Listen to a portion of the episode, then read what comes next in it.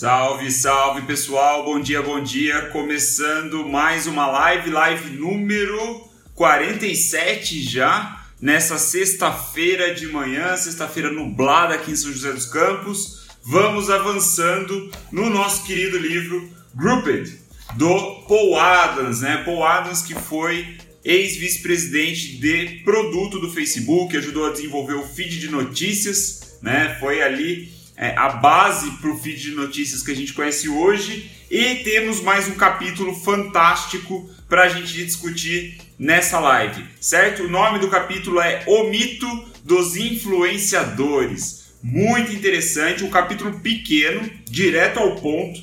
O, o Paul Adams é matador, ele é certeiro aí é, nos argumentos dele e nos ajuda a entender melhor como funciona as dinâmicas de compartilhamento de informação na web, né, de como as mensagens podem se espalhar e derrubando aí o grande mito dos influenciadores, que então começando o nosso capítulo, começando a nossa live, é justamente o que ele fala, né, o começo desse mito, como que esse mito começou a se desenvolver na web e ele diz que a culpa né, foi do Malcolm Gladwell, um autor best-seller né, bem famoso. Eu acho que, se eu não estou enganado, em 2002 ele publicou um livro chamado The Tipping Point, que eu ainda não li. Né? Na, a verdade é que depois dele culpar esse cara por ter feito o. por ser um dos precursores aí desse mito dos influenciadores, eu até nem perdi a vontade de ler o livro mas é um autor muito famoso, Malcolm Gladwell, talvez alguns de vocês já tenham lido outros livros dele. Se eu não me engano, é o mesmo cara que fala da lei das 10 mil horas, né?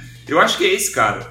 É, enfim, ele diz que nesse livro, The Tipping Point, o Malcolm Gladwell apresenta a lei dos poucos, né? Não sei se essa é a tradução ideal, mas é The Law of the Few, que ele diz que na sociedade é, qualquer sociedade, né, a nível nacional ou global, existem poucos influenciadores, existem poucas pessoas que têm um poder maior de influenciar outras pessoas, né? São pessoas chaves, vamos dizer assim, que conseguem influenciar centenas, milhares, quiçá milhões de pessoas só com o seu poder de influência. Obviamente, as redes sociais elevam isso ao máximo, mas né, ele diz aqui é, que isso, na verdade, é um jeito simplório de você é, observar as coisas, né? É um jeito simplório de você tentar entender como as mensagens são propagadas pela internet, né? Aqui, o contexto disso, na minha visão, assim, que eu peguei o Paul Adams falando, o contexto dessa visão é muito da viralização de ideias, né? A viralização de produtos até, como os produtos se desenvolvem, né? É, eles se espalham, assim, a adoção de produtos. Então, a Rafa falou nos comentários que é ele mesmo que fala da lei das 10 mil horas. É isso, no livro Outliers. Eu não li esse livro também. É, mas continuando então, o, o, Paul ele fala que essa visão do, do Malcolm é um, uma visão de como nós gostaríamos que o mundo funcionasse. É uma visão mais simples, né? A gente entende, pô, beleza, se, se eu tenho alguns influenciadores chaves, se eu tenho algumas pessoas na sociedade que conseguem influenciar outras pessoas, o que, que eu vou fazer? Eu vou mandar uma. É, eu vou é, persuadir, vamos dizer assim, esses influenciadores e eles vão propagar a minha ideia para as massas. Mas ele diz que a realidade é muito mais complexa porque a, a, existem interações né, entre nós seres humanos, assim como a gente viu nos últimos capítulos, que não são observáveis. Né? Existem interações a níveis individuais que a gente não consegue medir e estudar para ter aí uma é, um nível, um senso da realidade mais profundo, né? Então ele fala que essa lei, né, que o, é apresentado pelo Malcolm é muito simplista. A realidade é muito mais complexa e ele fala que um dos pontos pela complexidade dela,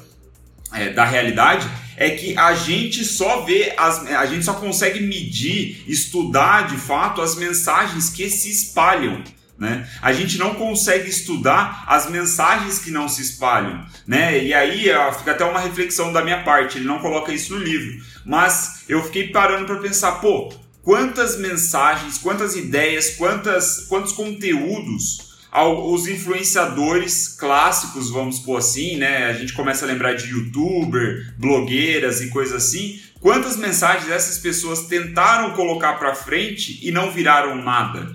Né? A gente não costuma lembrar desse tipo de coisa, né? A gente não costuma lembrar dessas derrotas na viralização de conteúdo. Então, a realidade é muito mais complexa, certo? Aí a conclusão né, que eu vi dessa linha argumentativa do início do livro é que ele diz que as pessoas com maiores números de conexões, né, trazendo aí para o nosso mundo aqui de hoje em dia, as pessoas com maior número de seguidores não significa que elas são as pessoas mais influentes. Então, a quantidade de seguidor que você tem não significa a sua influência. Eu falando em voz alta soa óbvio para mim. Eu não sei se fica é, se, se, fica óbvio para vocês também, se isso já está na mente de vocês. Mas número de seguidor não significa porra nenhuma, né? Quantidade de conexões que você tem no seu Facebook, no seu LinkedIn, não significa porra nenhuma. Então, é, o ponto é que qual é a grande ideia aqui? né, que a gente começa a pegar desse capítulo e para depois eu trazer a dica final matadora, é, tanto para quem trabalha em empresas e, e pode liderar campanhas de marketing, como para quem é influenciador e quer se beneficiar dessas ideias. Então, o argumento central é que a estrutura da rede de contatos das pessoas, né, dos indivíduos, é muito mais importante do que a característica do indivíduo. Então, pensa no seguinte: a, a forma como a sua rede de contatos é montada, os membros que estão na sua rede de contatos e a rede de contatos deles, é muito mais importante do que você ter muita gente, sabe? Você ter uma característica muito. É, você ser considerado um influenciador nos meios aí do mainstream, como a gente vê, né? Ser um youtuber, coisa do tipo. Claro que existem youtubers que são influ grandes influenciadores que têm um nível de influência muito grande, mas a regra não é essa. Ele, o, o, o Paul, ele até fala que ele acha muito arriscado, e aí agora numa visão como um gestor de marketing aí numa empresa, o gestor de uma campanha de marketing, esse é, é o contexto que eu entendo que ele está falando. Ele diz que é muito arriscado você colocar toda a sua campanha em cima de poucos influenciadores, né? De você tentar identificar, beleza, sei lá, estou em São José dos Campos e eu quero fazer uma ação de marketing para minha sorveteria que eu acabei de abrir. O que, que eu vou fazer? Eu vou pegar aqui o, sei lá, meia dúzia de influenciador da cidade e colocar toda a campanha na mão desses caras, né? Fazer eles propagarem a minha ideia. Ele diz que isso é muito arriscado, justamente pelas essas nuances da estrutura da rede, né? Pela como a sua rede de contatos está formada. Às vezes esses caras, eles têm um alto engajamento, isso é interessante. Às vezes eles têm curtida, têm comentário na foto dele, tem um público engajado, mas a rede deles de seguidores, as pessoas que seguem ele, não tem uma rede que se propaga, sabe? Uma rede que espalha a mensagem. E esse é o ponto chave que aqui de novo, né, a visão dele de influenciador está muito mais sobre a viralidade da coisa, fazer o negócio se espalhar e não ter só apenas um pico, né, ali de onde o influenciador solta a mensagem dele no mundo, faz um postzinho no Instagram, faz um vídeo no YouTube, aumenta o pico de atenção sobre determinado conteúdo e, e, marca, e seja lá o que for, e depois cai no esquecimento. Não, a ideia dele aqui sobre usar influenciadores é fazer as coisas se espalharem, né? É ter um período maior de propagação do conteúdo, é fazer o boca a boca acontecer. Então, nessa perspectiva, é, ele fala que as pessoas elas não espalham as mensagens é, para tipo é, a ideia não é espalhar as pessoas, ou melhor, vou reformular a frase. As pessoas elas não se sentem, sentem motivadas a espalhar a mensagem para super para pessoas super conectadas, né? Tipo, não é por isso que você espalha as mensagens. O ponto que ele diz são dois. As, eles, as pessoas espalham as mensagens porque para outras pessoas que têm algo em comum com o conteúdo, certo? Então, é você assistir essa live e pensar em alguém que fala, caralho, tenho um amigo que vai curtir esse conteúdo, tem alguém que está querendo entender as dinâmicas das redes sociais. Vou espalhar esse conteúdo para essa pessoa. Esse é o primeiro ponto. O segundo ponto é você compartilhar com alguém que você sabe que essa pessoa vai passar a mensagem para frente, né? Então, é, é a ideia de que, pô, eu de repente você conhece algum professor de marketing que trabalha numa faculdade e você pode recomendar a minha live, porque eu estou falando de marketing, pode ser um jeito interessante que você entende que esse professor vai compartilhar com os alunos dele também. Esse é o segundo exemplo. Então, essas duas nuances, elas vão formando uma estrutura de rede diferente. Né? A gente começa a entender por que, que as pessoas elas compartilham esses conteúdos e por que a estrutura de rede é mais importante na visão do Paul Adams do que a influência que um influenciador grande aí, um youtuber da vida pode ter, né? Porque o que a gente quer é que as mensagens se espalhem, né? E não só ter um pico ali de influência, onde o cara, né, você pensando como um gestor de marketing de uma sorveteria, igual eu falei, você pagou para o influenciador, aí ele fez o post, teve um pico de audiência, depois caiu no esquecimento. Aí você vai ter que ficar pagando esse cara todo mês. A ideia não é essa. A ideia é justamente a nossa de você encontrar é, um jeito de fazer a mensagem se espalhar e ter um volume, tipo, um volume maior distribuído ao longo do tempo. É a forma que eu entendi é, o, a, o que o Paulo o Paul está querendo falar nessa, nesse capítulo. Então aí a dica final que o Paul dá é focar nas pessoas comuns. Né? Ele diz que as mensagens você deve pensar no seu conteúdo, nas mensagens da sua campanha, na sua comunicação, como uma, é, uma forma de ser propagada entre pessoas comuns. Porque, como a gente viu, todos nós somos é, especiais, né? temos as nossas é, características próprias nos relacionamentos, cada um interage de uma forma. Então, a ideia é você, é você pensar, na hora que você estiver desenvolvendo a sua campanha, num grupo de pessoas que pode se interessar pelo seu conteúdo, pela sua mensagem, pelo tópico aí, pelo nicho que você tá, certo? Então você pensa nesse grupo maior e vai moldando a sua mensagem para que seja espalhado entre essas pessoas, ou seja, uma estrutura de rede e não necessariamente um único cara, um único ponto onde esse influenciador ele ele teria, né, você coloca um peso maior sobre ele. Então, é basicamente essa a ideia, né?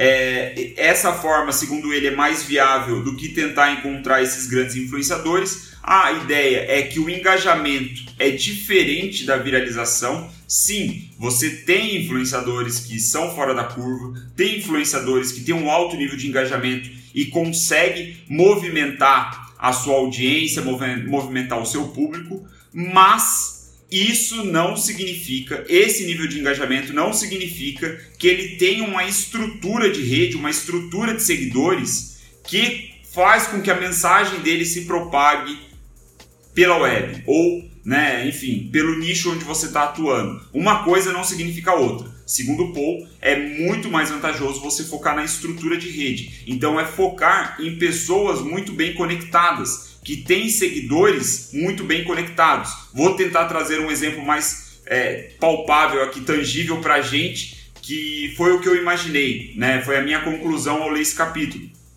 É você imaginar é, a, o, um exemplo que eu acho que pode ser legal é você, por exemplo, ter uma influenciadora regional onde ela fala principalmente para mães, certo? Mães é um exemplo fácil, por quê? Porque as mães, eu já reparei nisso, que elas são muito conectadas, né? Uma tá ajudando a outra. Elas participam de grupos no WhatsApp, elas participam de grupos no Facebook.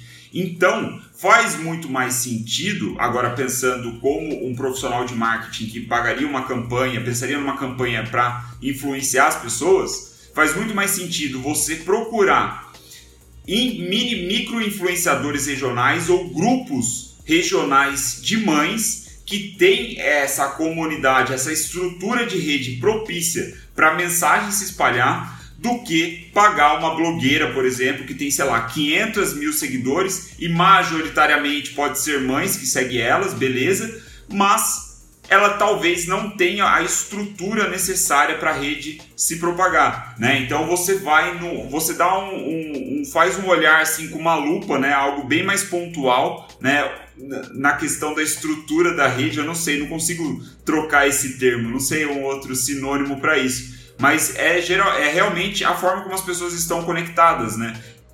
Com quem elas estão conectadas e como elas podem passar isso para frente. Então, trazendo na visão de um influenciador, de um criador de conteúdo, né, que essa visão eu trouxe mais a do Paul, que eu acho que é ele, como eu falei alguns minutos atrás, é algo mais voltado para é, gerentes de marketing, diretores de marketing, alguém que está é, conduzindo uma campanha de marketing dentro de uma empresa. Para você que trabalha por conta, para você que é um criador de conteúdo, né, um, influ, um influenciador digital, né, no jeito clássico aqui de definir, no jeito mainstream de definir, melhor dizendo, o que, que você pode fazer? O que, que pode fazer mais sentido? É você estar conectado com grupos de pessoas que se interessam pelo tipo de conteúdo, pelo tipo de tópico, né, pelo nicho que você fala. Então, é você ser um profissional, um criador de conteúdo, um influencer que está em grupos no Facebook, em grupos no WhatsApp, em grupos sei lá na onde, em comunidades onde tem uma estrutura de rede coesa em cima desse termo, de, desse assunto né, que você está falando, e que potencialmente você, você acredita que essas pessoas estão em outros grupos sobre o mesmo nicho que você não está. Então aí a sua mensagem, né, quando for pertinente, vai sair desse pequeno grupo e vai para o próximo, né? Porque as pessoas que estão no grupo que você está, elas vão passar a mensagem para o outro grupo que você não está, mas que tem tudo a ver ali, né, sobre o assunto. Então eu vejo que esse é um jeito mais pertinente de você é, se posicionar como influenciador é, e é uma forma de você trabalhar nessa estrutura de rede que eu acredito que o Paul Adams deu muito.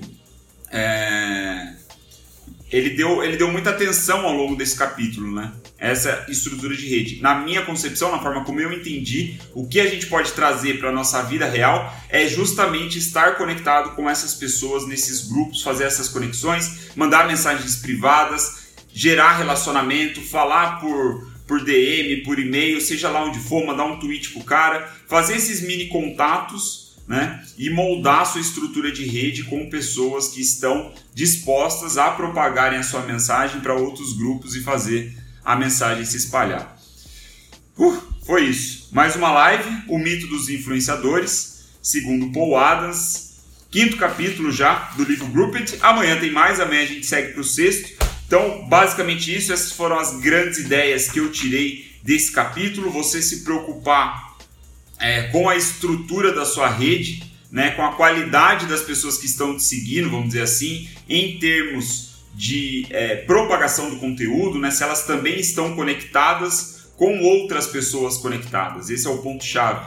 E não ficar simplesmente pensando em número de seguidores por si só, ou até mesmo pensando só no engajamento, que sim, é muito bom, mas pode não ser o suficiente para a mensagem se espalhar, certo? Muito obrigado pela atenção de vocês. Sexta-feira está aí. Não vamos tirar o pé do acelerador, vamos com tudo nessa, nesse último dia útil da semana, certo? Marcelão, o que, que o Marcelão mandou aqui? Esse tipo de estrutura é o que as empresas de marketing multinível usam. Exatamente. Verdade. Verdade. Muito boa, muito boa observação, Marcelo. Traz pessoas mais próximas do seu relacionamento, assim por diante. É isso, cara o marketing multinível não, não tenho tanto conhecimento sobre marketing multinível, mas pelo que eu sei é isso aí mesmo que o Marcelo falou, é você trabalhar a sua estrutura de rede e ter esse compromisso, é, estar sempre ativamente procurando pessoas comprometidas para trazer mais gente para dentro da sua rede, né? Só que aí a gente pensando num ponto de vista é, do conteúdo, né? de como o conteúdo se espalha, como o conteúdo é compartilhado. Então é verdade, se a gente estudar de repente como os marqueteiros aí do multinível, é, do marketing multinível trabalham, a gente pode entender uma forma de fazer com que o nosso conteúdo se espalhe de uma forma mais eficiente, é, sem ter que participar de é, ações do marketing multinível, sem estar nesse mercado. A gente traz só o melhor para nossas ideias. É isso, pessoal. Muito obrigado pela atenção de vocês. Chegamos ao fim a live número 47. Amanhã a gente faz a 48. É, se tudo der certo, às 9 h da manhã mesmo. Vamos ver. Certo? Muito obrigado pela atenção. Foi um prazer ler mais esse capítulo para vocês. E se você estiver curtindo, manda aí pro seu amigo, deixa o seu like, me manda mensagem, a gente vai conversando. Certo? Boa sexta, pessoal. Valeu!